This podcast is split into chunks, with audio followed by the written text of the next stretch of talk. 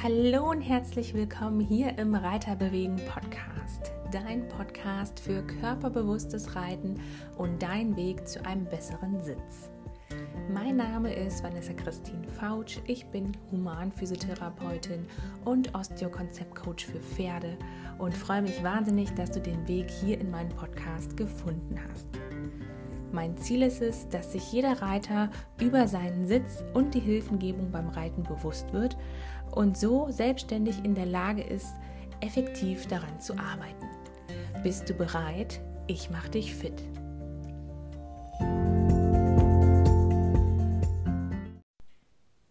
Bevor es jetzt losgeht mit dem eigentlichen Interview, habe ich noch eine wichtige Information für dich. Denn wenn du dich für gutes Reiten, einen optimalen Sitz und eine feine Kommunikation mit dem Pferd interessierst, was du ja wahrscheinlich tust, sonst würdest du gar nicht hier meinen Podcast hören, dann könnte das Thema für dich jetzt interessant sein. Am 28. bis zum 30.01. da startet wieder meine Webinarreihe zum Thema Neuroathletik. Denn das Gehirn ist ja der schnellste Weg, um Leistung zu verbessern. Das heißt, wenn du deinen Sitz verbessern möchtest, dann ist das wirklich ein super Thema. Gerade wenn du auch nicht so viel Lust hast auf Stunden, stundenlange Übung und Training und dich nicht so gern abquälst, dann wäre das Thema der Neuroathletik auf jeden Fall äh, meine Empfehlung an dich.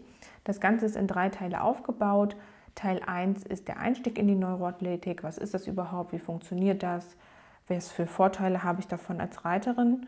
Da dann ganz wichtig, legen wir den Schwerpunkt einmal auf den stabilen Sitz, also wie du ruhiger im Sattel sitzen kannst und dadurch auch feiner einwirken kannst.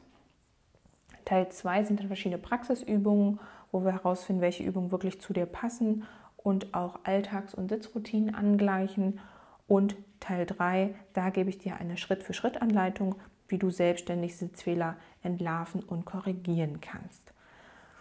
Für alle drei Webinare gibt es eine Aufzeichnung, die wird dir zugeschickt, auch die anderen Materialien und Videos.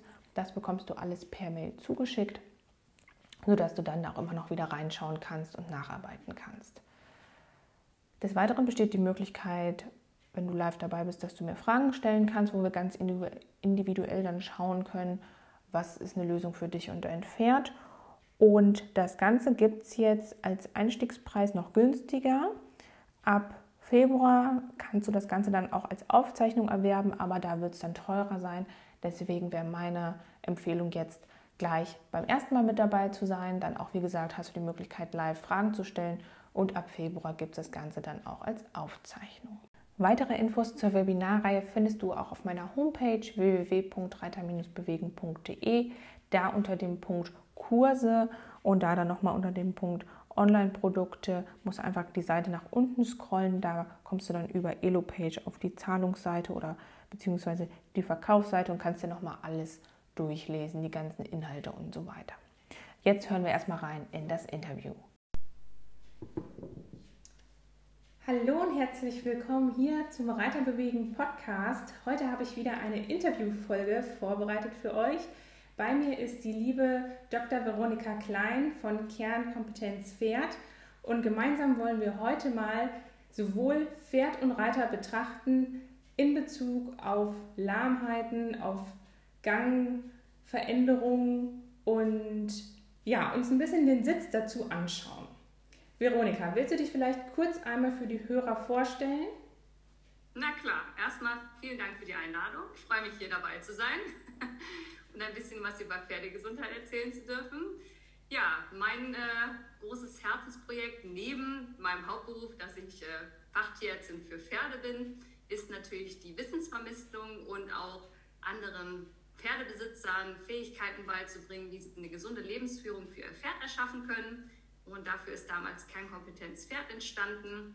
Und ja, wie gesagt, da liegt alles auf dem Fokus gesunde Lebensführung für das Pferd, weil ich glaube, da ist die größte Stellschraube, ähm, damit wir weniger kranke Pferde haben, die ich ja in meinem Beruf leider sehr viele sehe. Zudem äh, habe ich mich äh, viel fortgebildet. Ich habe eine chiropraktische Ausbildung, ich habe eine Pferdephysiotherapie-Ausbildung, eine Trainerausbildung und auch Akupunktur und mache daher sehr, sehr, sehr viel Rittigkeitsmanagement in der Praxis. Von daher passt das Thema für mich sehr, sehr gut. Das ist auf jeden Fall ein großes Anliegen, weil ich glaube, dass auch da viel im Training und über den Menschen hier optimiert werden kann. Ähm, jeder kann jeden Tag ein bisschen besser werden. Das ist so mein Motto. Und ja, von daher, ja, hauptberuflich Tierarzt, nebenberuflich Dozentin für Pferdegesundheit und privat, wer hätte es gedacht, Pferd, Pferd und Pferd. Reite ich natürlich selber auch, bin im Busch unterwegs, also Dressur, Springen und Gelände ähm, auf meinem äh, großen Fuchs im Chaos, der von meinen Schwiegereltern selber gezogen worden ist. Und ja, meine Eltern reiten auch, seitdem sie sind Späteinsteiger 40 sind. Also die haben angefangen, als wir Kinder angefangen haben. Wir haben quasi die ganze Familie mit Pferden infiziert. Und mein Ehemann reitet natürlich auch. Also meine Mama hat immer gesagt, wo soll ich auch jemanden kennenlernen, der nichts mit Pferden zu tun hat. ja, und von daher ähm, hoffe ich aus meiner Erfahrungsschatz und meinem Wissensschatz heute was mitgeben zu können, dass du das gleich an deinem Pferd umsetzen kannst. Da bin ich mir ganz sicher. Also, falls ihr jetzt was zu schreiben braucht, wir haben wirklich ein paar sehr spannende Fragen vorbereitet. Ähm, dann hol dir fix was zu schreiben, mach dir ein paar Notizen und ich bin mir recht sicher, dass das ein oder andere Thema oder auch vielleicht Problem für dich relevant sein wird. Und wenn nicht, dann gibt es ja immer noch die Möglichkeit, das auch an Stallkollegen und äh, vielleicht einen Trainer oder eine Reitbeteiligung weiterzuleiten. Da freuen wir uns natürlich beide sehr, wenn du die Podcast-Folge auch teilst und andere einfach an dem Wissen teilhaben lässt. Ja, wer kennt es nicht? Mein Pferd geht nicht gut über den Rücken, der drückt immer weg, der geht so taktunrein, vielleicht lahmt er auch, man weiß nicht so genau. Jetzt ist ja die große Frage, wie erkenne ich denn als Pferdebesitzer, ob mein Pferd wirklich klar läuft, worauf muss ich da achten und wie erkenne ich wirklich ja, Veränderungen vom Gang. Veronika, möchtest du da mal ein bisschen ausholen? Das ist natürlich schon eine sehr große und schwierige Frage. Fangen wir vielleicht mal mit den Definitionen an. Ähm, es gibt ja einen großen Unterschied zwischen Taktfehlern, die sich eingeschlichen haben in der Ausbildung des Pferdes, oder Taktfehlern, die entstehen, weil der Reiter als Störfaktor auf dem Rücken sitzt. Ne? Wie gesagt, wir sind alle keine Profis und selbst die machen auch äh, hin und wieder nicht alles richtig. Und dann ist es natürlich so, dass wir ein Pferd schnell aus der Balance bringen können und hier die Zügeführung vielleicht nicht passend haben und auch hier das Bewegungsbild negativ beeinflussen können. Also das zählt unter Taktfehlern. Und äh, wir wissen alle, in der Ausbildungsskala ist Taktpunkt Nummer eins. Das heißt, wenn die Grundschule nicht sitzt, dann muss ich natürlich wieder von vorne anfangen. Das heißt, erstmal muss mir bewusst sein, wie die Taktreinheit überhaupt aussieht beim Pferd.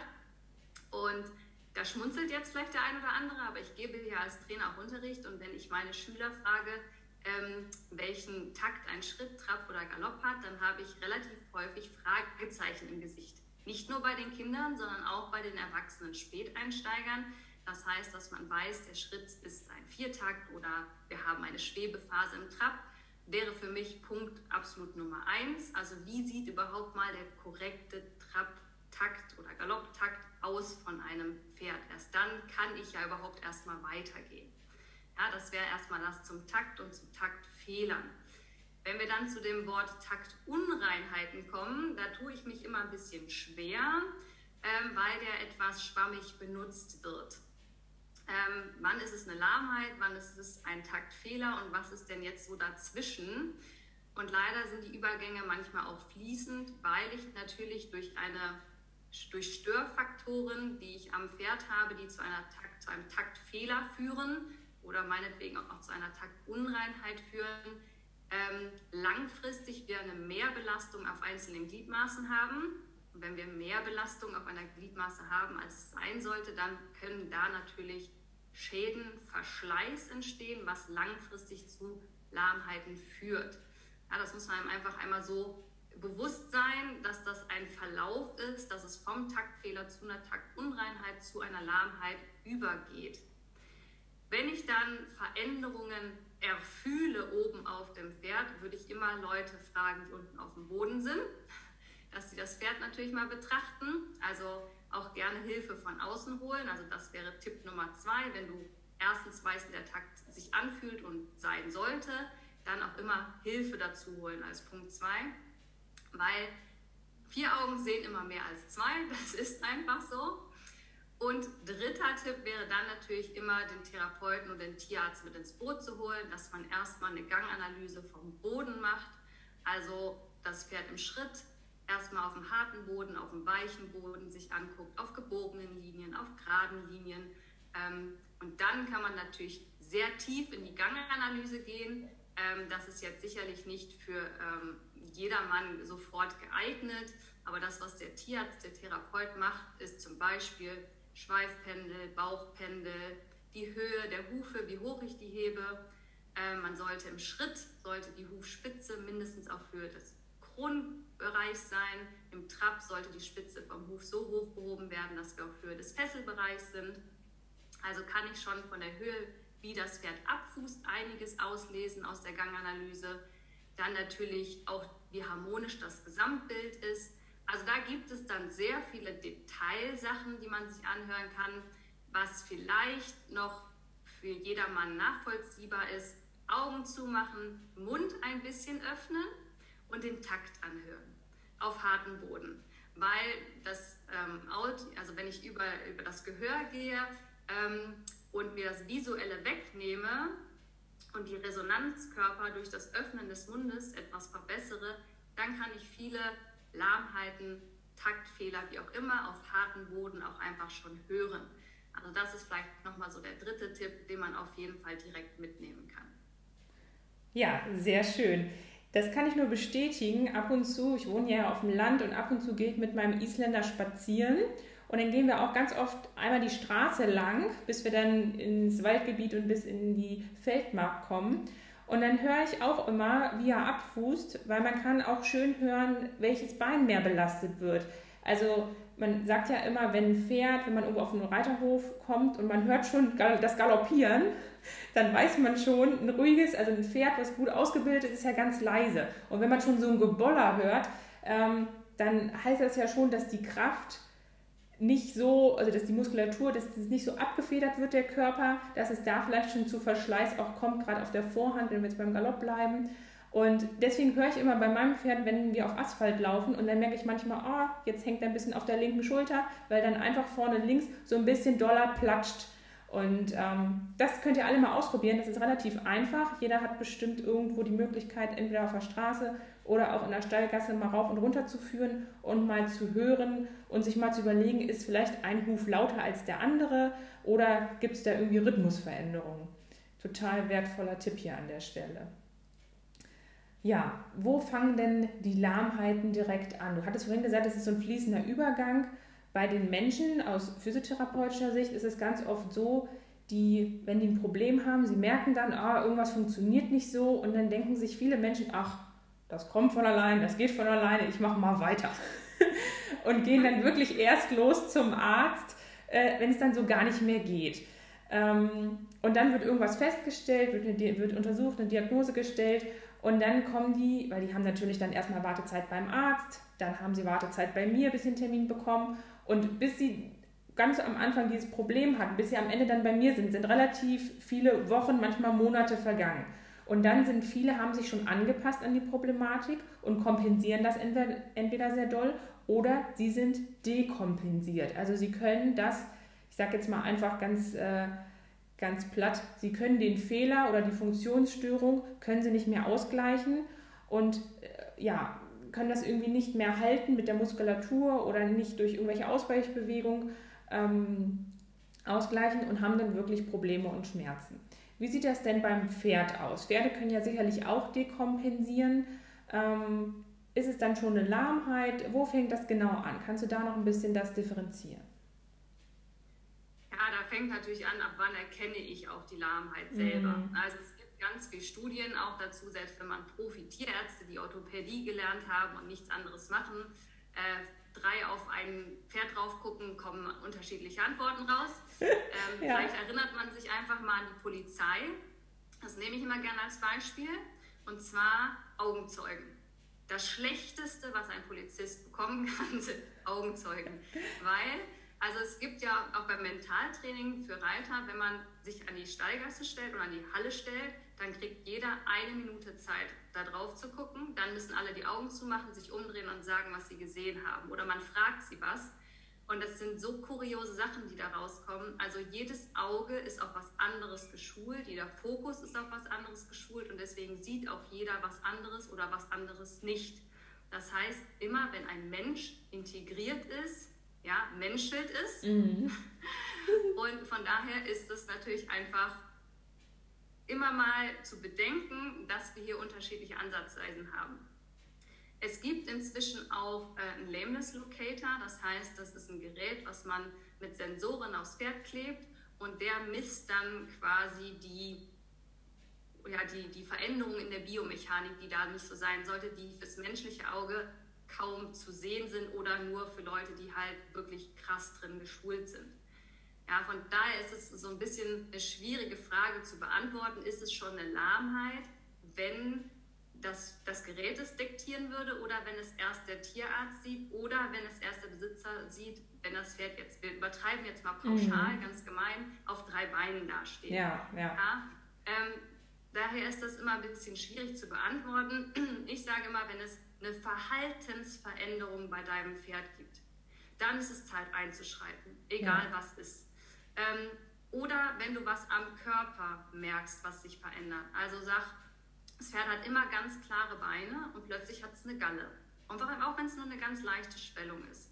Das war vorher nicht da, es ist jetzt anders. Immer diese Veränderung oder es geht plötzlich nicht mehr an Züge, es verweigert, es hat Probleme, die Last aufzunehmen, es möchte nicht mehr so gern bergab gehen, es wird plötzlich triebig. Also alles, was sich verändert, ist für mich ein Hinweis, irgendwas ist nicht in Ordnung. Und dann geht es natürlich da rein, da richtig zu suchen. Wenn wir es jetzt mal klassisch nehmen, dann würde ich sagen, fängt eine Lahmheit da an, wo wirklich was kaputt gegangen ist und wir eine akute Entzündung haben. Wir würden aber natürlich gerne schon eingreifen, bevor wir etwas kaputt haben. Auf jeden Fall. Und daher sagen wir jetzt mal, wenn wir es klassisch nehmen, ist, fängt eine Lahmheit an, wenn ich Wärme, Schwellung, Schmerz, Funktionseinschränkungen im Sinne von ne, einer Takt wirklich Störung habe, äh, Nicken vom Kopf, also was offensichtlich ist. Also das würde für mich alles unter eine Lahmheit erzählen, wo ich dann auch im Röntgenbild eine Veränderung finde, wo ich auch im Ultraschall einen Schaden finde, sei es eine Arthritis, eine Arthrose, also eine Gelenksentzündung, eine Deformation vom Gelenk oder halt eine Sehnenstruktur, die kaputt gegangen ist. Muskelfaserriss, also gibt es ja ganz viel ja. im Bewegungsapparat, was kaputt gehen kann. Aber wenn wir wirklich. Eigentlich alles, ne? Haben, ja, genau. Dann würde ich definitiv von Alarmheit sprechen. Ja. Ne, dann ist der Verschleiß da und dann ähm, ist das unumstößlich eine Lahmheit. Und dann sind wir davor halt in diesem großen Graubereich, wo wir halt, wie du sagst, eine Muskelverspannung haben, Triggerpunkte aktiv sind ähm, Blockaden in den Wirbelgelenken, Blockaden auch in den Gliedmaßen natürlich, ähm, Verklebungen in den Faszien, ne, alles, was dann so in die Physiotherapie reinfällt, in die Chiro oder Osteo. Ähm, da haben wir vielleicht noch keinen Schaden, mhm. aber wir haben trotzdem schon eine Struktur, ja, Veränderung wollen wir es mal nennen. Ja. Und das würde ich noch nicht Lahmheit nennen, das würde ich dann sagen, wirklich eine Kompensationshaltung mhm. ne, auf eine Problematik im Bewegungsapparat. Ja. Und da ist ja dann unser Anspruch als Reiter, dass wir uns wirklich im Vorhinein äh, gut bilden, gut auch mit dem Thema beschäftigen. Vielleicht nicht nur, was ist die beste Schabracke für das Pferd und die schönste Trense, sondern dass wir da ein bisschen auch dem Pferd zuliebe einfach darauf achten, okay, wie ist denn zum Beispiel, was wir ganz am Anfang hatten, wie sieht denn wirklich ein, Zwei, äh, ein Viertakt aus ähm, oder was, ist, was muss ich irgendwie beachten, äh, wenn Pferde sich anders verhalten. Ne? Wo, wo fange ich an, da zu gucken, zu suchen? Ist ja egal, wen man dann auch konsultiert, ob jetzt direkt den Tierarzt oder erstmal über die äh, konservative Schiene, dass man erstmal Physio, Chiro, Osteo wählt, aber dass man da wirklich ein bisschen im Hinterkopf hat, sobald sich das Pferd irgendwie verändert und sobald man vielleicht auch das Bauchgefühl hat, ich bin so ein Bauchmensch und manchmal weiß ich noch gar nicht, was so anders ist, aber ich weiß, es ist irgendwas anders und dann rufe ich schon ganz oft jemanden an äh, und sage, hier, das Pferd ist irgendwie anders, ich weiß noch nicht was genau, aber irgendwas brütet er aus, bitte guck einmal. Ähm, da sind wir, denke ich, alle zu verpflichtet. Mega ärgerlich, wenn man dann den Schaden im Ultraschall sieht und dann kriege ich ganz oft den Satz, ja, aber der war ja nie lahm. Mhm. Aber wenn ich jetzt so drüber nachdenke, ist seit XY da hinten das Bein irgendwie anders. Genau, ja. Dass sich da viele auch trauen, dann direkt zu handeln, ne? Einfach aus dem Training rausnehmen reicht ja manchmal schon. Ja, Einfach genau. Training stoppen, ne? Also das, dafür muss ich natürlich die Beine auch jeden Tag anfassen und so einen kleinen Gesundheitscheck machen, aber wenn eine Lahmheit dann da ist, wie gesagt, dann haben wir es jetzt so definiert, dann ist was kaputt, dann ist das Pferd auch erstmal raus. Ja. Das wäre ja das, was wir versuchen zu vermeiden. Und was ja immer recht offensichtlich ist, wenn Lahmheiten akut sind, also Pferd stürzt irgendwie oder hat Stress in der Herde, wird verletzt, das ist immer ein Schuss, irgendwie so ist im Zaun hängen geblieben. Das sind ja immer Sachen, wo dann oft Strukturschaden, Verletzung vorherrscht. Wir haben die fünf Entzündungszeichen, die du angesprochen hattest. Da weiß ja jeder Bescheid. Aber viel interessanter ist ja gerade dieser, was heißt, ja doch, dieser chronische Weg, beziehungsweise diese Kleinigkeiten, die man dann zum Puzzle zusammensetzen muss, um dann halt letztendlich irgendwann das Bild rauszubekommen, okay, irgendwas stimmt nicht und ähm, das Pferd ja, hat ein Problem im Bewegungsapparat einfach. Das sind auch die häufigeren Probleme, ne? diese ja. chronischen, also diese Verletzungen, Hufgeschwüre und Co., das ist deutlich seltener in der Praxis. Ähm, auch das, Problem ist so ein bisschen, dass ja auch Bewegungsmangel diese Schäden hervorhebt. Ne? Ja. Also es gibt so viele Bausteine, die halt im Bewegungsapparat ähm, äh, schaden vom Pferd. Ja, auch gerade Übergewicht von Pferden, ne? Das ist ja auch, auch ein ganz absolut. großes Thema, gerade im Freizeitreiterbereich. Ne? Das ist ja doch leider verbreitet. Die Leute denken, sie tun dem Pferd was Gutes, äh, wenn sie nicht so viel machen und nicht so übertreiben. Und dann wird immer auf die bösen, bösen Turnierreiter geschimpft, die ja jeden Tag reiten müssen und die ja jeden Tag irgendwas machen und ähm, da muss man vielleicht auch mal so ein bisschen gucken, wer macht denn was und was ist denn jetzt, also man kann das natürlich nicht in zwei Klassen irgendwie teilen, äh, das will ich auch gar nicht an dieser Stelle. Ähm, aber es ist nicht immer unbedingt das Beste, das Pferd äh, auf eine Wiese zu stellen, 24 Stunden auf Gras und zu sagen, oh, das Pferd ist glücklich damit das ist halt auch nicht so. Natürlich das andere Extrem, wenn ich mein Pferd jeden Tag mehrere Stunden reite und wirklich das Maximum abverlange und dann noch sauer bin, wenn es mal müde ist, ist es auch nicht richtig. Ich glaube, der Mittelweg ist da das Beste. Ähm, aber gerade Übergewicht von Pferden ist ein großes Thema, denke ich. Genau. Und äh, klar, Bewegungsmangel hat natürlich noch ganz viele andere Auslöser noch, weil das Pferd dafür natürlich nicht gemacht ist zu stehen. Also Rückenschmerzen ne, durch, durch das Stehen die Gelenke, die Gelenksflüssigkeit, also da könnte man jetzt noch mal eine Stunde drüber sprechen, das ja. wollen wir nicht machen. Aber es sind halt ganz viele Faktoren um das Pferd herum, die nicht so präsent sind. Und da man das dann nicht auf Anhieb sieht, sondern schleichend passiert oder chronisch, wie du gesagt hast, ähm, wird dann häufig, Beispiel Sehnenschaden, wird dann gesagt, naja, der ist halt da an Tag X über die, über die Wiese gesprungen, gebockt, da hat er sich die Sehne zerrissen oder nicht zerrissen, aber äh, entzündet, weil er in ein Loch getreten ist. Und davon muss man sich verabschieden. Mhm. Pferde sind Lauftiere und die können gut und gerne mal über die Wiese bocken. Und wenn das Pferd gesund ist und im Bewegungsapparat geschmeidig, dann geht kein Pferd kaputt, wenn es mal in ein Loch tritt oder über die Wiese galoppiert. Keins. Merken an dieser Stelle, merken. ja, wenn das passiert, es bockt und es geht tritt in ein Loch und die Sehne ist dann danach im Schaden, dann hatte das Gewebe vorher eine Schwächung. Ja, und das muss in die Köpfe rein, genau, dass man dann wichtig. so ehrlich zu sich ist und sagt, okay, jetzt muss ich mich an meine Nase packen, es wird jetzt mal unangenehm, weil irgendwas ist im Management, sei es Fütterung, Training, Haltung, was auch immer, Reitweise, Equipment, Sitz, ne, wir sind ja heute beim Sitz. Genau. ähm, irgendwas in dem Puzzle schwächt den Bewegungsapparat meines Pferdes und da gilt es dann ranzugehen ähm, und dann nach dem Sehenschal, wenn das Pferd wieder anfängt, anders zu hantieren als vorher, weil sonst bekommt man in der Regel das Gleiche wieder. Und die Schuld auf das, auf das Loch oder den schlechten Boden zu schieben, ist aus meiner Sicht zu leicht gedacht. So ist ja. es in der Regel nicht. Ich hatte mal damals in der Ausbildung einen Dozenten, der gesagt hat, ein Sehenriss muss man sich hart erarbeiten. das trifft es ganz gut. Also, ähm, das trifft es ganz gut. Das ist sehr schön ausgedrückt, ja. Das ähm, ist leider so, ja. das Thema damals war die Achillessehne äh, des Menschen. Und Ach, ja. äh, die, die reißt ja nicht einfach so. Also da kann man echt eine Tonne Gewicht dranhängen. Die würde so niemals reißen, wenn die wirklich gut durchblutet ist, gut ernährt ist, äh, wenn der Muskel eine normale Physiologie aufweist. Aber wenn man da dauerhaft wirklich ähm, ja, mit Blockaden und einfach im unelastischen Gewebe unterwegs ist, äh, dann irgendwann, wenn man jahrelang darauf rumläuft und die ganze Körpergesamtstatik einfach nicht stimmt, ähm, dann erwischt es halt irgendwann leider die arme Sehne. Und viele kommen dann immer und sagen, ja, das ist einfach so passiert. Keine Ahnung warum. Ich habe alles gemacht wie immer. Wo ich sage, ja, genau das ist das Problem. Genau das ist das Problem. ja. ja. Das ist ein sehr schöner Satz. Also das sehr auf den Punkt. Den kannte ich noch nicht. ja.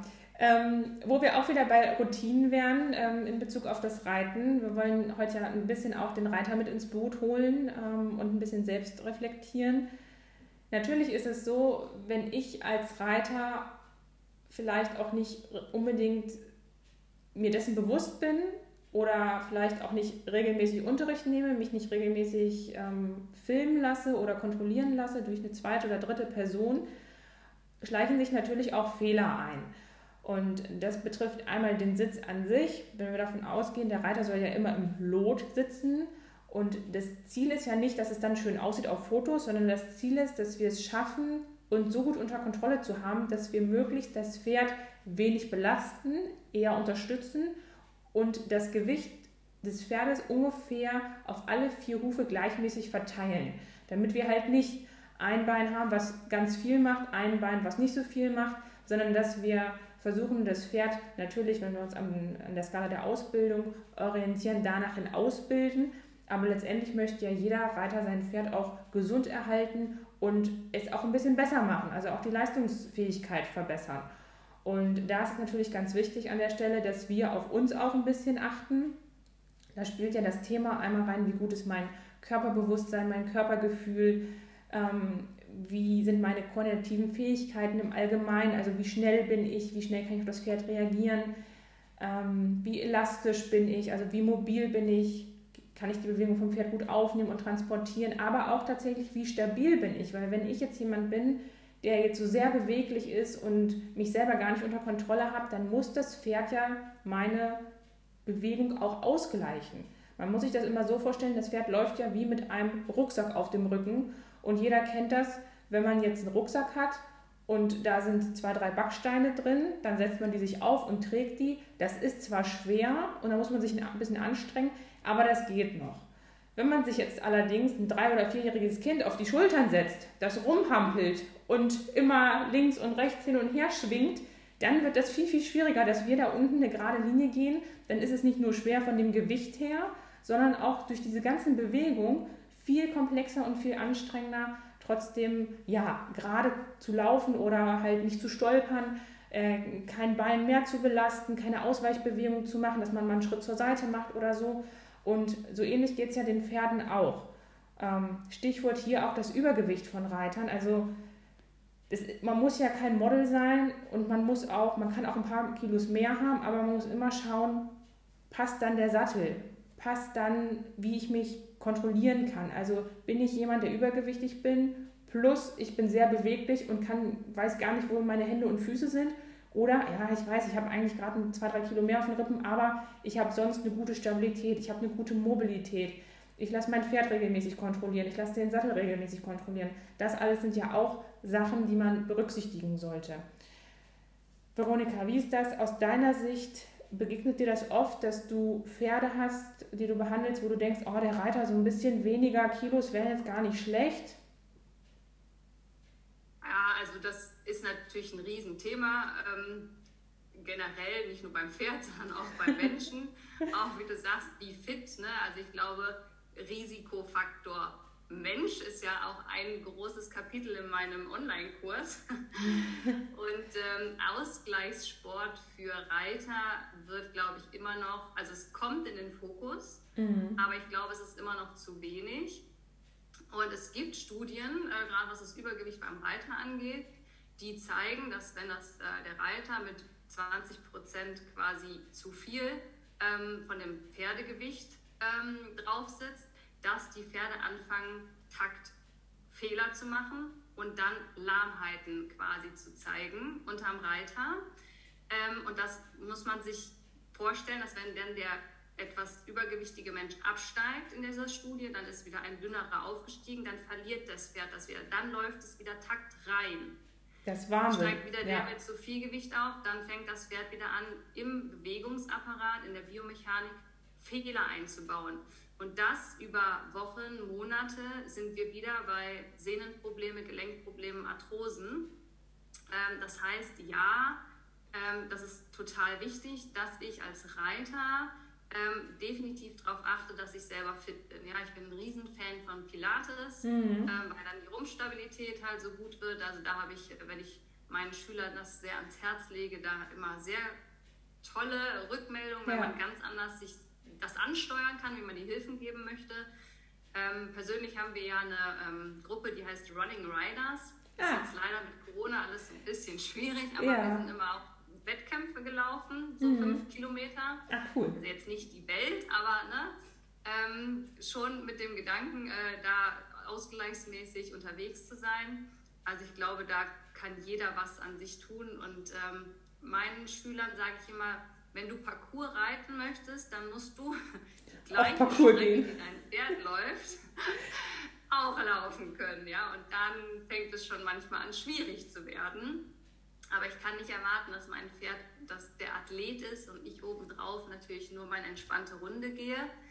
Man muss bedenken, die Pferde sind Lauftiere. Sie sind dafür gemacht, ohne Gewicht im Schritt viel sich zu bewegen.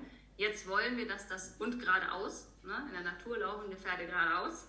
So, jetzt will ich mich draufsetzen und selbst wenn ich das nicht möchte, bewege ich sie in der Regel auf einer Kreisbahn, was das Pferd so in der Natur auch nicht machen würde im Trab und Galopp. Die gehen, wie gesagt, fast mhm. nur Schritt 90 Prozent.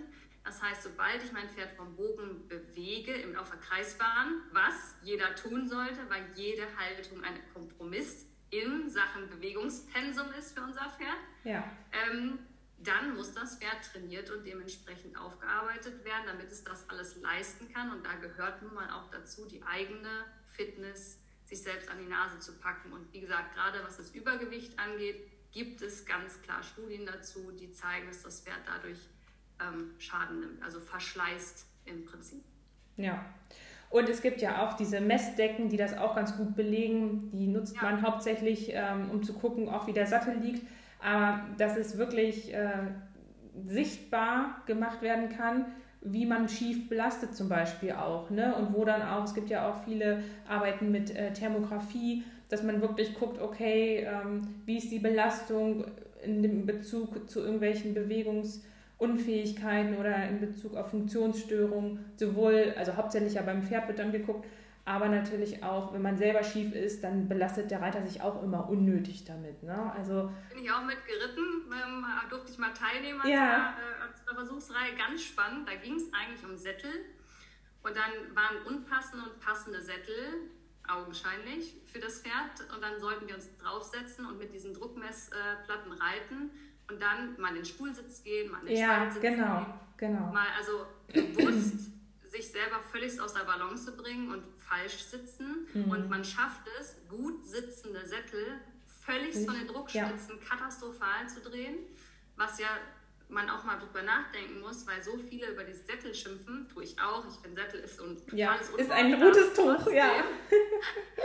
ist es so, dass viele Sättel theoretisch gut passen, mhm. ich aber mit meinem Sitz die Druckspitzen so verändere, dass das Pferd davon wieder zum Verschleiß oder zu Muskelverspannungen kommt.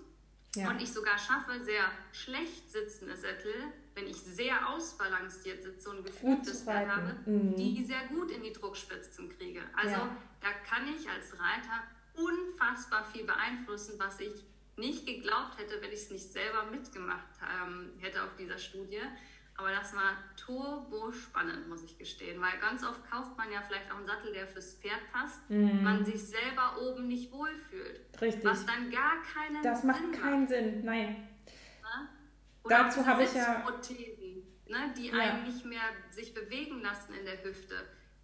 lehne ich ab. Ich weiß, man fühlt, man setzt sich da rein und denkt, boah, jetzt sitze ich so richtig, so wie man soll. Aber man kann sich halt nicht mehr bewegen. Und das, ich, wenn ich diese Pferde in der Behandlung habe, als Physiotherapeut oder Chiro, die haben die Blockaden logischerweise immer an der gleichen Stelle. Ja, immer wiederkehrend. Ich mhm. muss die immer wieder lösen, weil das, der Auslöser halt sich nicht verändert. Und ganz häufig frage ich auch, wann machst du denn persönlich das letzte Mal bei der Physio?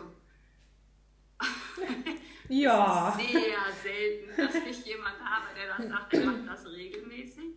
Zu meiner Stande gestehen, jetzt mit Corona war ich auch schon lange nicht mehr. Aber sonst bin ich wirklich, weil ich selber auch mit der Schulter Probleme habe, eigentlich fast jede Woche gegangen, mhm. weil ich das einfach merke, weil ich sonst selber in mir ja auch schief bin. Also ja klar, und dann kompensiert man wieder und irgendwann geht es dann nicht mehr, ne? Ja, ja. genau. An der Stelle, äh, wo wir jetzt schon mal bei Reiterfitness sind, äh, muss ich ein ganz klein bisschen Eigenwerbung machen, beziehungsweise will ich euch gerne einladen, ähm, weil nämlich ab Dezember diesen Jahres äh, startet wieder das Reiterbewegen Warm-up und ihr könnt euch als Newsletter-Abonnent kostenlos anmelden, beziehungsweise kriegt ihr einfach dann den Link zugeschickt, wenn ihr in meinem Newsletter-Verteiler seid und könnt dann immer sonntags von 10 bis halb 11 mit mir ein bisschen turnen und ein bisschen was für eure Fitness tun. Ihr dürft auch Fragen stellen oder euch Themen wünschen. Also da seid ihr alle herzlich zu eingeladen. Wie gesagt, wer in meinem Newsletter ist, der kann kostenlos mit teilnehmen, ähm, dass wir da eine halbe Stunde uns dem Thema widmen. Jetzt gerade im Winter, wo man eigentlich nicht so viel Lust hat, irgendwie was groß zu machen, ähm, habe ich gedacht, das wäre an der Stelle jetzt mal hier der Wink mit dem Zaunfall äh, dass ihr euch da anmeldet und mitmacht. Genau. Ja, sehr schön. Also, ähm, wie gesagt, das Thema Sattel, ich habe dazu extra eine Checkliste gemacht, ähm, die ich auch immer beim, meinem, bei einer Sitzanalyse oder beim Check-up-Reitsitz mitgebe. Weil viele, wo der Sattel dann, also die meisten, die ich jetzt bei mir im Kundenkreis habe, die haben echt super Sättel und die lassen die auch kontrollieren und die sind wirklich auf der Höhe. Das ist jetzt nicht, dass man da groß noch äh, irgendwie diskutieren müsste oder sagen müsste, hey Mensch, wäre aber besser. Aber trotzdem ist es oft so, wie du schon sagtest, dann haben die dicke Pauschen, die dann die Hüfte blockieren, weil die Hüfte kommt dann in die Extension, also nach hinten wird in die Streckung äh, geschoben. Das heißt, der Oberschenkel geht nach hinten weg, weil ja so viel Material vorne ist. Und die Hüftkapsel, die kann das gar nicht so weit zulassen, bis zum bestimmten Grad schon. Aber dann ist es so, dass die Hüfte da blockiert und dass die Beweglichkeit flöten geht, weil das Becken, also der Knochen, der da drüber ist, ähm, kommt dann eher so ein bisschen nach vorne, wenn das Bein nach hinten weggeht und dann ist so ein Hebeleffekt. Und dann ist es nämlich oft so, dass die Leute Schmerzen in der Leiste haben oder am Rücken. Ich nenne das dann immer Problem in der LBH, also Lendenbecken-Hüftregion, was dann ganz häufig ist. Und ich liebe Sättel, wo es Klettpauschen gibt, weil dann kann ich die ein bisschen verkletten und dann ist das Thema schon vom Tisch und äh, die Leute sind relativ schnell äh, schmerzfrei bzw. haben nicht mehr diese argen Probleme, äh, wenn man einfach die Pausche ein bisschen verändert. Also deswegen ein, ein Lob auf die Klettpausche. Ähm, da kann man immer ein bisschen variabler sein, weil es natürlich auch so ist, dass der Mensch sich mal verändert. Ne? Also mal ist man beweglicher, mal ist man steifer, vielleicht gerade im Winter, vielleicht nimmt man mal ein bisschen zu, gerade nach Schwangerschaften oder so, ist auch nochmal alles ein bisschen anders. Kapselbandapparat ist ein bisschen weicher. Von daher ist es da immer eine super Option, wenn man entweder ähm, Klepppauschen hat oder vielleicht auch einen Sattel, äh, wo man einfach variieren kann, dass man mal zeitübergreifend irgendwie mit einem Pad oder sowas reitet oder einen Zweitsattel vielleicht sogar hat. Ähm, das finde ich immer total super, wenn sowas vorhanden ist und da haben wir auch gute Erfahrungen mit gesammelt. Genau, also Übergewicht von Reitern ganz wichtig jetzt vielleicht auch zum Jahreswechsel hin ist ja bald äh, da nochmal drüber nachdenken. Dass ich gerade Magen-Darm hatte. ja, genau. Äh, dass man da vielleicht nochmal drüber nachdenkt. Passt man da, fühlt man sich jetzt angesprochen oder nicht? Sagen wir es mal so. ja, wir Reiter mögen es ja sehr bequem. Ähm, was ich auch immer wieder höre, was jetzt nochmal vielleicht auch ein bisschen anderes Thema mit ist, aber was ich auch immer wieder höre, äh, wenn das Pferd denn dann Probleme hat, es wurde jetzt äh, Ruhe gehalten, es war irgendeine Lahmheit da, oft wird dann gesagt, ja, ach, der, ich habe jetzt so ein Arthrosepulver und ich äh, fütter irgendwie Muschelextrakt und der nächste äh, füttert irgendwas für die Sehne, dann gibt es welche, die füttern was für den Muskelaufbau. Kannst du da so ein bisschen was drüber erzählen? helfen diese Futterzusätze jetzt, vielleicht auch in Bezug auf Sehenschäden, was ja gerne gemacht wird, dass man irgendwie Kollagen dann füttert und äh, versucht irgendwie alles drum zu basteln. Ähm, Training ist ja ein ganz wichtiger Punkt, aber viele ruhen sich ja so ein bisschen auf diesem Fütterungsaspekt aus. Und die Frage ist ja immer, wie viel Pülverchen macht wie viel Wirkung? Ja, ein schwieriges, großes Thema, was wir hier so abarbeiten heute. Ähm, ja, ich weiß, es ist ja wie äh, bei Menschen auch. Ne? Irgendwie sind wir darauf getrimmt, andere zu füttern. Es geht bei den kleinen Kindern mit den Tieren schon los. Ich weiß ja. auch nicht, das liegt irgendwie in unserer Genetik. Äh, von daher, das geht uns allen so, alles gut. Aber ähm, ja, ich bin ein großer Verfechter von Rationsberechnungen und gar kein Fan mehr von, ich gebe einfach was ab aus dem Auto. Ich habe das früher natürlich auch gemacht. Ne? Dann hat man ein Sehnenpferd gehabt, dann guckt man in sein Regal und schaut, gut, das hier äh, steht Sehne drauf, dann ergänzen wir das. Bin ich inzwischen sehr vorsichtig mit geworden. Wir haben gerade auf dem großen Tierärztekongress einen Vortrag gehabt, wo ein Fall vorgestellt worden ist aus der Klinik da wurde ein Fohlen behandelt mit Knochenproblemen und dann haben sie ein Knochenpräparat zugefüttert. Ähm, und dann wurde danach aber eine Ration berechnet, weil es einfach nicht besser wurde. Und dann hat dieses Zusatzfutter die Ration zusätzlich so durcheinander gebracht, dass sie das verschlechtert hat, das Gesundheitsbild. Ähm, und dann wurde die Ration, wie gesagt, verändert und optimiert und ähm, die korrekten Zusatzfuttermittel ähm, ausgewählt. Und dann wurde es am Ende auch besser zeigt einfach, mit wahllos ins Regal greifen und in den Futterdruck schmeißen, tue ich mich persönlich inzwischen sehr schwer.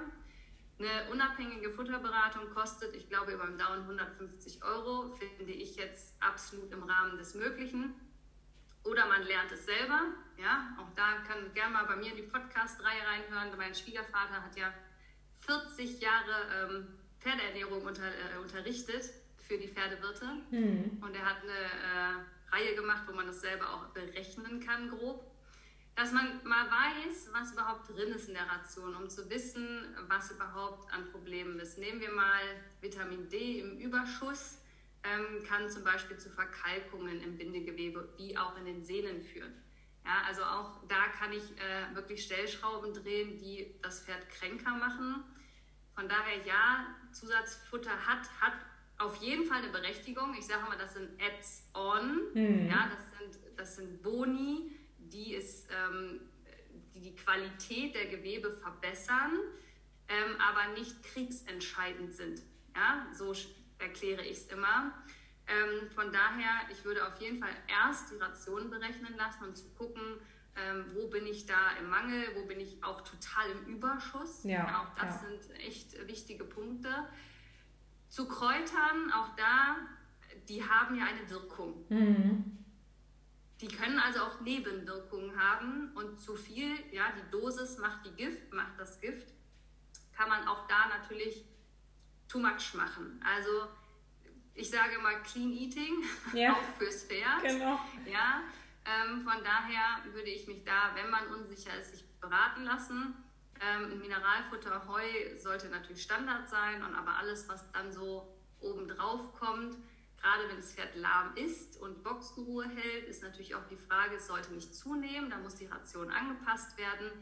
Ähm, also da wäre ich sehr vorsichtig, aber ja, es gibt Futterzusatzmittel, die helfen, dass die Qualität der Gewebe besser wird und dass das Pferd sich auch besser fühlt. Ne? Wenn wir jetzt mal Arthrose-Patienten nehmen, die keine Magenprobleme haben, die können von Teufelskralle profitieren. Mhm. Ja, also das ähm, ist schon so, auf jeden Fall. Ich arbeite da persönlich auch mit, aber ich ähm, möchte dafür plädieren, hier sehr kritisch zu sein. Ja, ja. Ja, das war tatsächlich auch äh, meine Baucheinschätzung so. Ne? Das ist ja wirklich ist ja bei Menschen eigentlich nichts anderes. Denen wird ja auch versprochen, wenn sie dies und das essen, dann kriegen sie das und das und äh, so und so schlank in so und so vielen Wochen und so und so gesund mit dem ein Pülverchen, wo man auch so denkt. Also wenn man das einfach nur ganz sachlich äh, durchliest oder sich anhört, wo man echt denkt, also wie soll das denn funktionieren? Warum gibt es da noch kranke Menschen und kranke Pferde, wenn das alles so super wirkt? Und wie gesagt, Nebenwirkung, ganz wichtiges Thema. Äh, gerade wenn man dann auch denkt, ach, ich mache ein bisschen was für den Magen und ein bisschen was auch es ist gerade anweiden, auch die Leber muss ich noch entgiften, plus das Arthrosepulver, dann weiß man ja auch gar nicht, wie das dann zusammenwirkt. Ne? Was ich auch immer äh, oft sehe, wenn ich irgendwo in Stellen unterwegs bin, ähm, dass die dann wirklich eine Futterliste haben, mehrere Präparate, Dosen, Pülverchen, Kräuterchen und äh, dann wird abgewechselt und vorbereitet und gemischt und mit Öl und ohne Öl und mit Wasser und hin und her, wo man echt denkt, ob das alles so gut ist. Ähm, ich sei glaube, es gibt bessere Stellschrauben, sagen wir es mal genau, so zusammen. Ne? Stichwort also, Training, Bewegung. Genau. Haltung, Haltung, Haltung, Haltung, genau, ganz wichtig. An Haltung denke ich immer gar nicht so, ähm, weil ich selber hier im Offenstall bin und denke mal, ja, ist doch klar, Pferde gehören raus.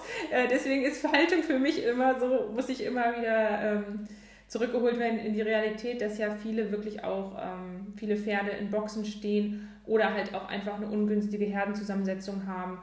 Ähm, sagen, oder in Futtermanagement. stehen. Wie bitte? Oder in einem oh, schlechten Ja, genau, das also, gibt es natürlich ne? auch. Richtig. Da gibt es natürlich echt krasse Unterschiede, aber man muss bedenken, die Pferde haben ein Privatleben. Und das ist meistens 22 Stunden, von denen wir nicht anwesend sind. Und dann genau. sollten wir da was verändern, weil das hat die größte Auswirkung. Und das macht auf jeden Fall, wie gesagt, das wären für mich Stellschrauben, die, die mehr Sinn machen, als einfach nur einen Futterzusatz zu nehmen. Genau. Und natürlich, wie gesagt, den Reiter ganz, ganz wichtig, weil es gibt wirklich Reiter, die unbewusst ihre Pferde lahm reiten und das auch gar nicht merken, wo vielleicht auch gar kein Trainer vor Ort ist oder auch vielleicht der Trainer gar nicht drauf eingeht. Und ähm, da macht es auf jeden Fall Sinn, dass man sich regelmäßig filmt aus meiner Sicht, dass man da auch mal guckt, okay, wie verändert sich denn das? Wie sehe ich denn aus?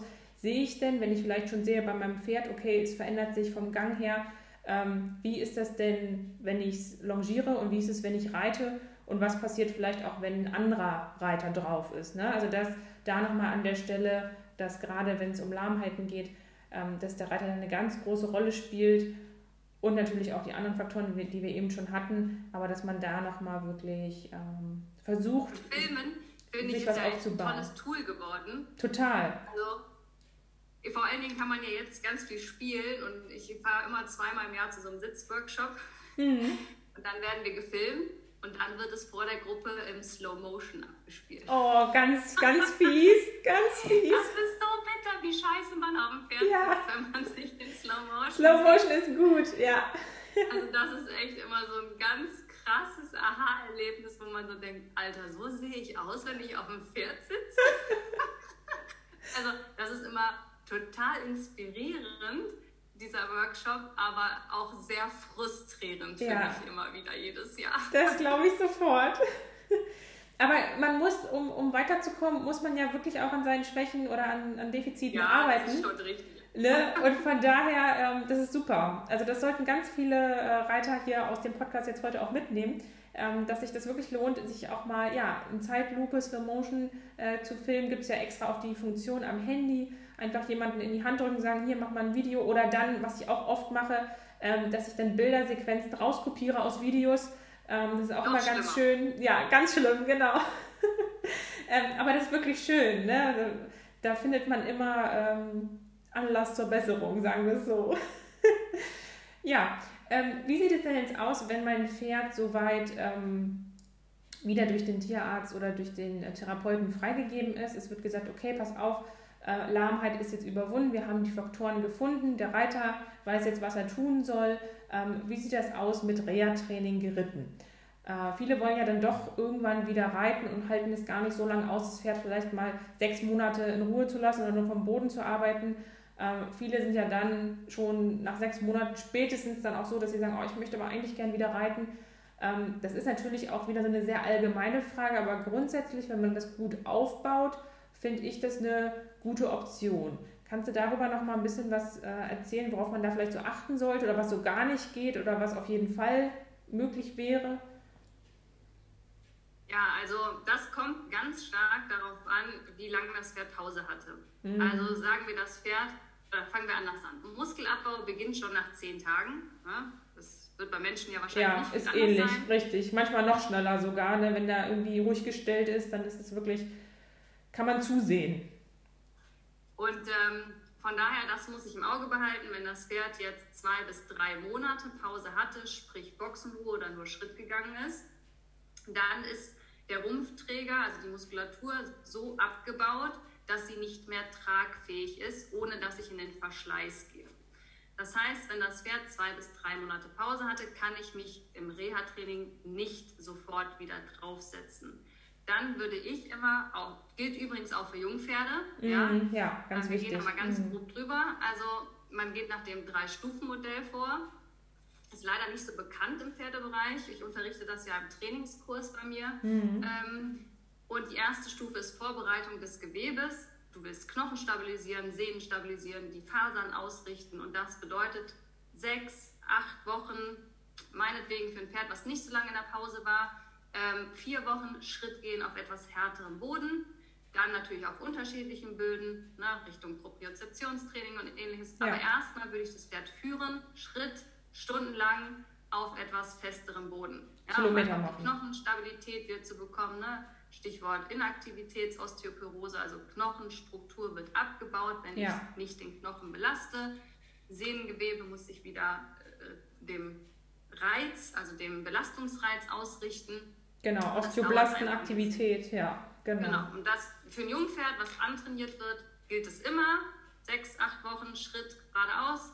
Ähm, aber auch für Pferde, die, sagen wir, zwei, drei Monate in der Pause waren, gilt es aus meiner Sicht auch. Ja, also da kann ich mich in der Zeit nicht draufsetzen, wenn es davor so lange Pause hatte.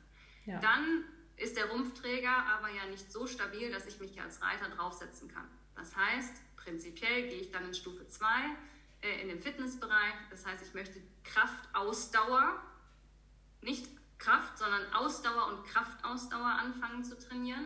Kraft kommt ganz ans Ende. Ja? Genau, glaube, man, muss sich vorstellen wie so eine Pyramide, ne? Genau. Genau, ne? Mhm. die wollen immer, dass die alle schon wieder so hübsch aussehen, mhm. aber Kraft, also ein starker Muskel, zieht wieder an der Sehne und macht das wieder kaputt. Ja. Also Kraft ganz ans Ende. Ja. Das kann ich nicht machen. Ich fange dann mit Ausdauer und Kraftausdauer für den Rumpftrageapparat an.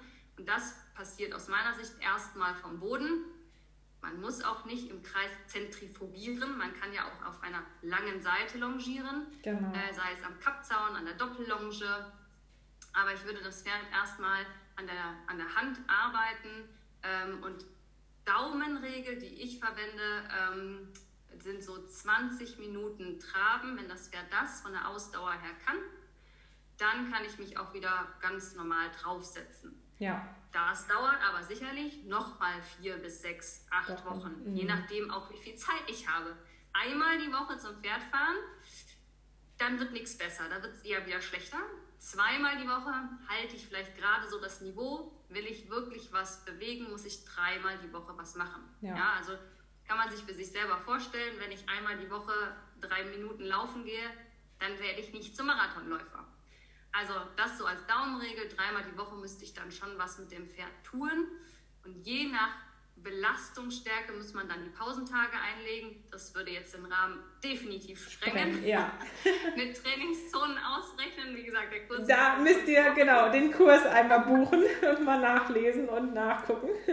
Aber vom Prinzip würde ich erst Schritt führen in der ersten Phase, Vorbereitung. Zweite Phase würde ich das Pferd auf dem Boden arbeiten, bis der Rumpfträger von Ausdauer und Kraftausdauer wieder aufgebaut ist. Dann kann ich mich draufsetzen und dann kann ich quasi in das Training wieder einsteigen. Sprich, wenn der Tierarzt gesagt hat, kannst wieder anfangen, heißt das nicht, nicht du kannst dich draufsetzen. Genau, darauf wollte ich nämlich hinaus. Und ähm, Sehne, wenn wir nochmal zur Sehne gehen, Sehne braucht eine ähm, Regenerationszeit von 72 Stunden. Mhm. Das heißt, ich setze einen überschwelligen Reiz an Tag 1, dann muss ich wieder zwei Tage Schritt gehen und dann kann ich erst wieder traben. Also dieser frühere Plan, ich trabe alle jeden Tag zwei Minuten, ist hinfällig. Ist hinfällig ja, aus den neuen ja. wissenschaftlichen Studien würde man sagen, einmal traben, zwei Tage der Schritt, wieder traben. Ja, also immer diese 72 Stunden abwarten, genau. bis die Sehne wieder einen neuen Reiz, den sie noch nicht kennt, belastet bekommt. Äh, Muskeln wäre dann 48 Stunden, das ist von Gewebe zu Gewebe ein bisschen unterschiedlich. unterschiedlich genau. ähm, kennt man ja, ne, wenn man selber. Ist beim Menschen tatsächlich auch so, ne? Das liegt einfach an dieser Kurve Turnover von Kollagen, ja. ähm, dass man da einfach guckt, okay, wo bin ich jetzt gerade? Ähm, und natürlich, wie stark war auch die Belastung? Das gilt ja auch immer gerade nach ähm, Wettkämpfen oder so oder wirklich krassen Belastungen, da ist es dann auch nochmal anders, da muss man dann noch ein bisschen mehr Zeit einplanen. Also das wäre jetzt schon echt so tiefer gehende Trainingslehre.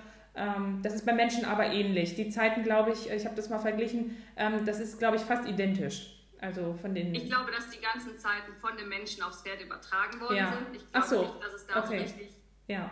richtig krass viel Studien für, fürs Pferd gibt. Man geht davon aus, dass die Gewebezellen ja die gleichen sind. Deswegen hat man viele Zahlen vom Menschen übernommen ja. ähm, und fährt damit halt einfach sehr gut. Ne? Ja. Ähm, ja, aber zum Thema zurück, also Reha-Training geritten, würde ich sagen, kommt ein bisschen darauf an, wenn dein Pferd völlig ausflippt an der Hand, mhm. ja, dann äh, ist natürlich die Frage, wenn ich mich drauf sitze und ich kriege es dann ruhig, gerade jetzt im Winter, wenn es kalt ist und so weiter, kann es natürlich ja. sinnvoll sein, sich trotzdem draufzusetzen. Das muss man dann im Einzelfall unter, also entscheiden vor Ort. Aber golden Standard wäre es nicht, sich am Anfang sofort draufzusetzen. Mhm. Ja, aber es kann Ausnahmen geben. Das will ich überhaupt nicht ähm, sagen, weil es soll natürlich auch nicht gefährlich werden für keinen der Beteiligten. Von daher lasse ich die Leute immer gerne sehr, sehr, sehr lange Schritt gehen, ein, zwei Stunden, weil mhm. dann sind die Pferde deutlich ruhiger. Ja. Und dann kann man sich, wie gesagt, äh, in der dritten Phase, wie gesagt, dann haben wir schon natürlich so zwei, drei Monate ins Land gebracht, ne, mindestens. Ja, natürlich. genau. Ja. ja. Ich hatte das jetzt leider letztens auch, äh, allerdings weil mein Pferd ein Hufgeschwür hatte und ähm, dann war die Sehne, manchmal laufen ja die Sehnen ein bisschen an und die war halt auch ein bisschen, war dann relativ schnell wieder weg, aber ich hatte so ein Bauchgefühl, wo ich so dachte, nee, so ah, ganz taco ist das noch nicht. Und dann habe ich nämlich also fast genau den Plan, was wir jetzt besprochen haben, habe ich nämlich gemacht. Ich bin auch mit dem, das war ungefähr so, ja, anderthalb Stunden Schritt äh, durchs Gelände gegangen, aber ein bisschen flotter, also so 5 km/h, 6 km/h, so, also dass der wirklich auch ne, Durchblutung hatte und ähm, dass der Kreislauf, der Stoffwechsel angeregt worden ist. Das haben wir auch, ja, so sechs, acht Wochen haben wir das wohl gemacht. Dann haben wir auch äh, mit Longe ganze Bahn angefangen, Traben ähm, intervallmäßig bis auf 20 Minuten hoch. Und dann habe ich mich äh, ab und zu, haben wir es dann so gemacht, dann bin ich ausgeritten, dass ich erst wieder geführt habe. Dann habe ich mich fünf Minuten draufgesetzt, ein bisschen getrabt, gearbeitet, gebogen, gestellt und so weiter, mal geguckt, was die Hinterbeine so machen und dann wieder abgestiegen, wieder geführt. Also ich habe es auch recht lang gezogen und jetzt sind wir wieder ganz normal im, im Training und werden jetzt dann ab nächste, übernächste Woche werden wir das nochmal steigern, dass er wieder wirklich ganz ähm, antrainiert ist und eher auch in der Leistungszunahme wieder ist. Ähm, von daher kann ich das wirklich bestätigen, sind wir super mitgefahren, obwohl eigentlich gar nichts groß war. Wir hatten die Sehne vorsichtshalber auch geschaltet, ob da irgendwas ist, weil man weiß ja immer nicht. Ähm, war aber nichts Großes, aber trotzdem äh, war ich da sehr vorsichtig und ähm, hat sich auf jeden Fall gelohnt und kann ich auch nur so weiterempfehlen, auch aus der Praxis. Kenne auch einige, die das so oder so ähnlich machen. Und ähm, ja, ist ein super wertvoller Tipp, denke ich jetzt auch nochmal an dieser Stelle. Ne? Wie gesagt, diese, das, das Training so systematisch aufzubauen, auch nach Pulswerten und nach, äh, man hat, gibt ja diese ganzen Apps inzwischen, ne, genau, ne, Kilometer, richtig. wie schnell und welche Höhenmeter. Da muss man sich mal, wie gesagt, der Kurs bei uns, bei mir geht fünf Wochen, da setzt man sich einmal hin Macht und dann kann man seine Trainingspläne selber erstellen. Ja, ne? genau. Weil immer dieses, kann mir mal jemand einen Trainingsplan schreiben? Ja, schon, aber wenn dann nächste Woche dein Pferd ein Hufgeschwür hat, ist ja alles wieder anders und alles hinfällig. Von genau. daher bin ich da überhaupt kein Fan von. Mhm. Das ist wie die Frage, welche Bodenkur soll ich geben? Das kann ich dir jetzt sagen, dann weißt du es in drei Monaten wieder nicht. Genau. Also da bin ich einfach ein riesen Fan davon, dass man selbst ermächtigt ist, ne? weil man ja. so informiert ist, das selber zu können. Und das ist beim Training, wie gesagt, da muss man sich einmal mit tief auseinandersetzen und dann ist das kein Hexenwerk. Ja. Ähm, aber das sind jetzt mal die drei groben Stufen, an die man sich im Reha-Training oder bei Jungpferden zum Antrainieren halten sollte. Ja, auf jeden Fall. Also ähm, da jetzt nur nochmal, ich hatte wirklich sehr kompetente Ärzte auch an meiner Seite, aber auch da fiel dann der Satz, ja, vier Wochen Schritt, danach kannst du wieder drauf. Wo ich mir so dachte, hm, kann man machen, kann man ausprobieren, kann man aber vielleicht auch nochmal gucken. Also selbst da, ne, man muss natürlich immer auch abwägen und gucken, aber es ist immer besser, letztendlich ist man ja verantwortlich für das Pferd und muss immer situativ entscheiden. Es kann ja auch noch irgendwas dazwischen kommen. ähm, dass man da einfach auch eigenverantwortlich handelt und dann ein bisschen auch, bin ich immer der Meinung, auch auf sein eigenes Bauchgefühl kennt, weil meistens ist es ja doch so, dass der Reiter das Pferd am besten kennt oder zumindest am besten kennen sollte. Kommt ja auch auf den Trainingszustand an. Ne? Das ja auch nochmal, natürlich. Wenn top, äh, top genau. im Training war, mhm. dann vier Tage raus war wegen einem Einschuss, dann brauche ich nicht diese nee, drei Stunden natürlich, natürlich. Dann setze ich genau. mich wieder drauf und arbeite weiter. Richtig, genau. Ja, also das, das, das kommt immer, wie gesagt, daran, an. Ja. Wie bin ich im Training? Wie fit ist mein Pferd? Das muss ich natürlich bestimmen können. Ja. ja? Und äh, wie alt ist mein Pferd? Wie war die Faszienstabilität auch? Also ist mein Pferd ein halbes Jahr im Training gewesen oder zehn Jahre. Klar. Ähm, und hat es, wie gesagt, drei Tage oder drei Monate Pause gemacht. Ne? Mhm. Ne? Und daraufhin entscheidet man dann, in welcher Phase man quasi wieder einsteigt. Richtig, genau. Ja, vielleicht zum Abschluss nochmal fünf Tipps ähm, bei Veränderung im Gangbild. Was kann der Reiter machen oder worauf muss er da achten? Wie kommt man da wieder zurück zum normalen Gangbild? Vielleicht fünf Tipps, von dir nochmal, oder drei, vier reichen ja auch, aber so ein paar Tipps, dass wir das nochmal zum Abschluss vielleicht haben. Können wir nochmal zusammenfassen, was wir noch so erzählt haben. Genau. zum Mitschreiben also sozusagen. Ich, genau. Wenn ich jetzt ein Gangbildveränderung gefühlt, gesehen oder vermute bei meinem Pferd, würde ich erstens bei Verunsicherung immer einen Therapeuten, einen Tierarzt oder einen Trainer zu Rate ziehen, also Hilfe von außen. Ja, wenn man ein schlechtes Bauchgefühl hat, finde ich, ist das immer legitim, da einen zu Rate zu ziehen. Und ich weiß, dass die Tierärzte sind daran gewöhnt, Schockmomente zu sehen. Und wenn man dann anruft und sagt, ah, ich weiß nicht, dann gucken die den hoch runter an und sagen, da ist nichts. Das heißt nicht, da ist nichts, das heißt nur, ich habe schulmedizinisch nichts gefunden. Also es ist wie wenn ich zum Orthopäden gehe, dann sage ich, ich habe Rückenschmerzen, dann sagt er, beug dich, also beugen Sie sich mal mhm. vor, komme ich mit meinen Händen an den Fußspitzen, dann sagt er, alles top, auf Wiedersehen. Und ich denke mir, nee. Moment also, mal. Man muss ein bisschen differenzieren, wer wo den Fokus hat. Aber wenn ich verunsichert bin, ich habe eine Veränderung im Gangbild, dann würde ich als erstes mir Rat suchen, mir Hilfe suchen. Dann als zweites, wenn ich jetzt sage, okay, ich möchte auch gerne selber ähm, da fit drin werden, das zu erkennen, ähm, Gesundheitscheck. Einfach lernen, wie taste ich Sehnen ab? Wo ist die Oberfläche, die Tiefe, wo ist der Fesselträger? Wie fühlen sich die Gelenke an? Also einfach lernen, wie man ein Pferd abtastet und wie sich die Gelenke, in welche Richtung sie sich bewegen lassen. Ne, das ist auch alles kein Hexenwerk, das kann man wirklich ähm, selber machen und wenn ich das täglich an meinem Pferd durchführe, dann erkenne ich auch schneller Veränderungen. Also selber lernen, das Pferd abzutasten, anzufassen und zu untersuchen im Sinne von, habe ich hier kleine Befunde. Es geht nicht darum, eine Diagnose zu stellen, sondern es geht einfach darum, ich habe trainiert, irgendwas ist anders, ich taste die Sehnen durch und denke, oh, hier reagiert er oder oh, hier ist Wärme, ich habe die rote Ampel, stopp, ich brauche jetzt hier einen anderen, ein anderes Vorgehen. Ja, also zweitens auf jeden Fall abtasten lernen. Dann ähm, drittens, den Tipp, den wir von Anfang an hatten, einmal das Pferd äh, regelmäßig auf harten Boden im Schritt hoch und runter führen lassen und einfach mal hingucken, dass man äh, sieht, wie bewegt sich mein Pferd eigentlich auf dem harten Boden. Machen die wenigsten, denke ich mal, selber. Ähm, aber auch da kann man seinen Blick einfach schulen, indem man das vielleicht einmal die Woche einfach macht am Wochenende und dabei auch den Hörsinn mit einarbeitet. Selbst wenn man jetzt, wie du sagst, selber führt, dass man da einfach mal die Augen zumacht und ähm, sein Gehör ein bisschen anstrengt, denke ich, ist auch nochmal super, das einfach zu machen, dass man da noch sicherer wird, ähm, Veränderungen zu erkennen. Ja? Dann, wenn ich noch eine Gangbildveränderung habe als viertes, wenn ich jetzt selber vielleicht ein etwas schwächerer Reiter bin, ähm, dann eventuell mal jemand anderen draufsetzen. Also wenn ich das Pferd dann vom Boden angeguckt habe und es zeigt da erstmal nichts, kann es aber sein, dass das Pferd unter Belastung die Problematik erst zeigt. Ähm, dann würde ich es einfach nochmal durch einen Fremdreiter, der vielleicht besser reitet, ausbalancierter ist, ähm, dass man das Pferd auch nochmal von unten betrachten kann, wenn man nicht selber drauf sitzt. Ja? Und sich vielleicht auch sonst, was wir auch gesagt haben, mit dem Filmen. Ja, ja. Aber man könnte ja auch selber der Störfaktor sein. Ne? Auch man selber Fall. kann ja eine temporäre Blockade im Rücken haben und könnte dann deswegen das Pferd in der Hinsicht unbewusst stören. Von daher mal jemand anderen draufsetzen lassen. Ich weiß, da tun sich ganz viele ganz schwer. auch fremde Pferde. Bei uns war das früher Pflicht. Wir haben früher mhm. mal Mannschaftstraining am Wochenende gehabt und da durfte man nur mitreiten, wenn man einverstanden war, Pferdewechsel zu machen. Von daher äh, kenne ich das aus meiner Jugend so, dass Pferdewechsel halt gang und gäbe war.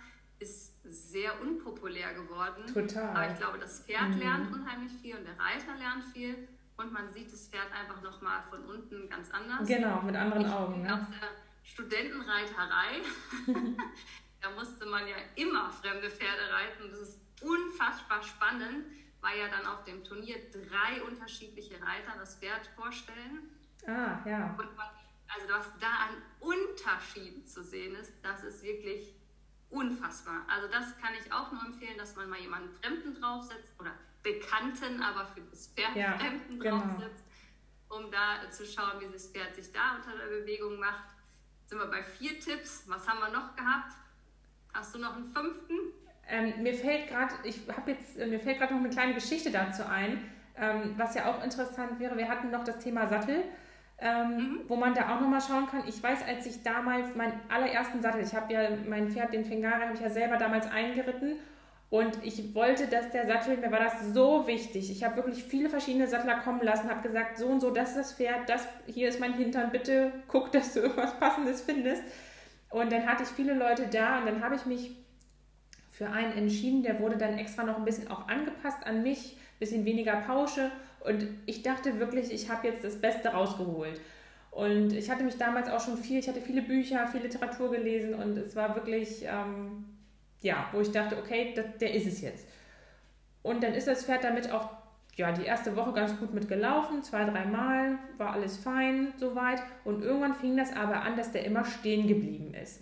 Also er hat irgendwie gesagt, ey, pass mal auf, irgendwie ist das doof.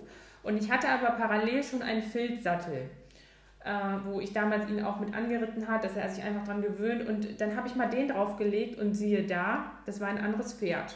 Er ging vorwärts, er war zufrieden, abgeschnaubt, Rücken hoch, Hinterhand da. Ich so, oh, okay. Ich den anderen Sattel wieder draufgelegt. Ich so, hm, nee, irgendwie, irgendwas passt nicht. Und das war damals so ein Schlüsselmoment, obwohl mehrere Sattler da waren, obwohl ich dachte, es passt, hat das Pferd mir gezeigt, nee, pass auf, Mutti, korrigier das bitte nochmal. Irgendwas passt nicht. Und das ist vielleicht auch ein äh, Tipp nochmal, dass man da auch nochmal schaut, ähm, wenn es jetzt gerade auch darum geht, wenn äh, ja, Lahmheiten, Gangveränderungen unter dem Reiter sind, dass man dann auch nochmal an das Equipment denkt. Gerade auch bei Stuten ist es ja manchmal so, dass die dann manchmal kitzelig sind in der Gurtlage oder so, dass man den Gurt auch nochmal mit berücksichtigt. Ähm, oder auch natürlich vorne Trense äh, oder was man sonst noch hat ähm, irgendein Kappzaum oder was weiß ich, dass man da halt schaut, okay, Gebiss vielleicht auch nochmal ein interessantes Thema. Äh, es hängt ja immer alles mit allem zusammen und ähm, dass man da vielleicht nochmal reflektiert und schaut, okay, macht es einen Unterschied, wenn ich das Equipment wechsle oder verändere, dass man da das nochmal auf jeden Fall kontrolliert. Ja, das war auch unser, in, in einem der letzten Interviews unser Fazit das letzte Wort hat immer das Pferd. Ja, sehr schön. Das passt jetzt hier wieder. ist es wirklich so? Egal, was alle Experten sagen, wenn dein Pferd sagt, es funktioniert so nicht, funktioniert es so nicht. die, die Sattelgeschichte geht ja auch noch weiter. Äh, ich hatte dann, äh, die Sattlerin war tatsächlich, ich habe gesagt, so pass mal auf, komm mal hierher, wir müssen das nochmal zusammen angucken. Und dann kam sie und dann habe ich ihr das so vorgeführt, wie ich das alleine gemacht habe, guckt sie mich an und sagt nur zu mir, ich nehme den Sattel zurück. Nichts anderes. Ich habe komplett das ganze Geld wieder bekommen. Es passiert ja auch echt nicht oft und man hat ja oft auch dann Probleme und ähm, ja, muss ich da irgendwie rumschlagen und erklären und so. Und sie hat das wirklich genau gesehen wie ich. Sie hat den Sattel zurückgenommen, hat gesagt, das habe ich so auch noch nicht gehabt, aber es ist so deutlich. Und sie hat mir dann empfohlen, probier es doch einfach mal mit einem Lederbaum. Und ich so, oh, Lederbaum, hm, naja, das war jetzt nicht das, was ich eigentlich hören wollte. Und dann habe ich es aber so gemacht, dass ich die Möglichkeit hatte, äh, verschiedene Sättel für mich Probe zu sitzen und habe dann einen genommen, wo ich dachte, okay, der passt auf jeden Fall für mich. Ähm, und habe dann geguckt, ob es den auch in der Lederbaum-Variante gab. Und dann hatte ich ein Sattelmodell mit Ultraflex-Baum und habe gedacht, naja, ist ja das Modell und eigentlich, und dann war eine Sattlerin da und dann haben wir es angepasst und das Pferd lief auch gut. Und irgendwann war ich aber wieder an so einem Punkt, wo ich dachte, hm, ein bisschen besser könnte er noch laufen. Ich weiß zwar nicht, was genau das Problem ist, aber ein bisschen besser würde es noch gehen. Und dann habe ich ein, genau das gleiche Modell, aber als Lederbaum gekauft nochmal. Und siehe da, dieser Unterschied, es war das gleiche Sattelmodell, es war die gleiche Farbe, es war die gleiche Bepolsterung, es war alles identisch, nur der Unterschied von diesem Baum hat es dann ausgemacht. Und deswegen ähm, ja, bin ich echt der Meinung, dass man wirklich immer, wenn man so ein bisschen vom Bauchgefühl denkt, naja, irgendwas könnte da sein, ich weiß nicht genau, dass man da einfach sich traut, da weiter rumzuforschen, auszuprobieren und wirklich auf das Pferd hört. Und jetzt ist wirklich so, das Pferd liebt diesen Sattel und ich liebe diesen Sattel und alle sind glücklich. Happy End. Ah, das gibt es leider nicht immer. Nee, leider nicht, nee. Ja, weil viele dann auch denken, ja, wieso, der Sattler hat ja gesagt, passt. So, ne? Und dann wird natürlich auch nicht geguckt, passt der wirklich mir? Äh, sitze ich da wirklich bequem drin? Ähm, und oft wird ja nur geguckt, okay, der sieht schön aus oder ah, der hat hier eine besondere Optik und da, der ist vielleicht neu oder es ist vielleicht die Marke. Ähm, aber letztendlich muss es ja so sein, dass wir gucken, okay, ist es wirklich sinnvoll? Erfüllt der Sattel wirklich seinen Zweck? Ne? Ja. Ich sage immer, erst verstehen, warum man das nutzen möchte. Dann überlegen, ob es für dich und deine Situation sinnvoll ist, weil ob ich jetzt im Busch reite oder einmal die Woche ins Gelände, ist schon mal ein ganz anderer Unterschied. Auf jeden Fall. Und dann äh, kann man noch beurteilen, als dritten Schritt, kann ich das selber entscheiden oder brauche ich dann noch Unterstützung? Mhm. wenn ich mhm. diese drei Schritte bei allen Fragen durchgehe, verstehe ich, was ich hier tue? Ist es sinnvoll für mich? Und brauche ich dafür Hilfe oder Unterstützung? Dann ist man schon sehr gut aufgestellt. Ich glaube, dann hat man ein sehr sicheres Gefühl unterm Strich. Ich glaube, ein besseres Schlusswort finden wir heute nicht mehr. Ich, ich bedanke mich ganz herzlich für deine Zeit und für das tolle Interview. Ähm, Sehr gerne. Wenn jetzt der eine oder andere gesagt hat äh, oder gedacht hat, Mensch, das klingt total spannend, ich habe hier ein paar Mal Online-Kurse und Online-Ausbildung und äh, sowas gehört, wo finden dich denn die Leute? Wie können sie bei dir ähm, ja, mehr Wissen erlangen? Ja, also man findet mich natürlich auf den sozialen Medien. natürlich. über Instagram, äh, Follower und natürlich auch Facebook. Ähm, natürlich habe ich ähm, den Podcast bei iTunes, Deezer, Spotify, auf meiner eigenen Webseite, Kernkompetenzwert. Ähm, das ist alles kostenloser Input, den kann man, ähm, wie gesagt, frei verfügbar zu jeder Zeit. Und ähm, dann, wenn man wirklich in die Kurse tiefer reingehen möchte für sein eigenes Pferd, gibt es den Erste-Hilfe-Kurs. Das ist so für mich das Standardwerk, was jeder für sich beherrschen sollte, um sicher mit seinem Pferd zu sein. Ähm, dann gibt, den kann man immer machen, also den kann man auf meiner Internetseite quasi absolvieren. Dann äh, der Trainingskurs, der startet meistens dreimal im Jahr und geht fünf Wochen. Ähm, der wird im Frühjahr, also jetzt zum Jahresstart, auf jeden Fall auch nochmal gemacht werden, weil es natürlich sinnvoll ist jetzt für die Jahresplanung. Ähm, und wenn man dann ganz in die Tiefe gehen möchte und äh, das ganze Puzzlepferd betrachten möchte, Haltung, Fütterung, Training, Prävention, Krankheiten, Reha, also da habe ich ja dieses Vier-Phasen-Modell entwickelt um das Pferd herum. Ähm, dann ist es quasi Projekt Mein gesundes Pferd den wird es nächstes Jahr wahrscheinlich nur einmal geben, weil so ein bisschen was verändert wird nächstes Jahr. Aber ich glaube, wenn man äh, mir auf Social Media folgt oder auch sehr gerne den Newsletter natürlich abonniert, den Infobrief für Pferde habe ich den genannt, da kriegt man immer noch kleine Tipps und Tricks und verpasst auf jeden Fall keine der Aktionen, die geplant sind im nächsten Jahr. Es wird auf jeden Fall eine Do-it-yourself-Woche Pferdemassage geben. Ja, sehr cool. Im Januar, damit die Pferde nicht steif durch den Winter gehen. Und da freue ich mich schon drauf. Also ich glaube, der Newsletter ist wahrscheinlich die beste Variante, nichts zu verpassen. Sehr gut. Den verlinken wir am besten auch hier in den Show Notes. Auch nochmal deine Homepage äh, und vielleicht auch den einen oder anderen Link noch äh, für die Social Media Kanäle.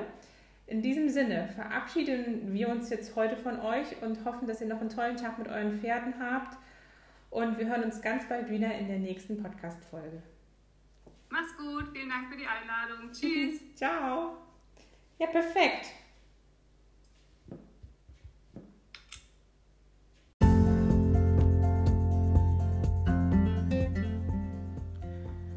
Vielen Dank nochmal für deine Aufmerksamkeit. Ich hoffe, du konntest etwas für dich mitnehmen.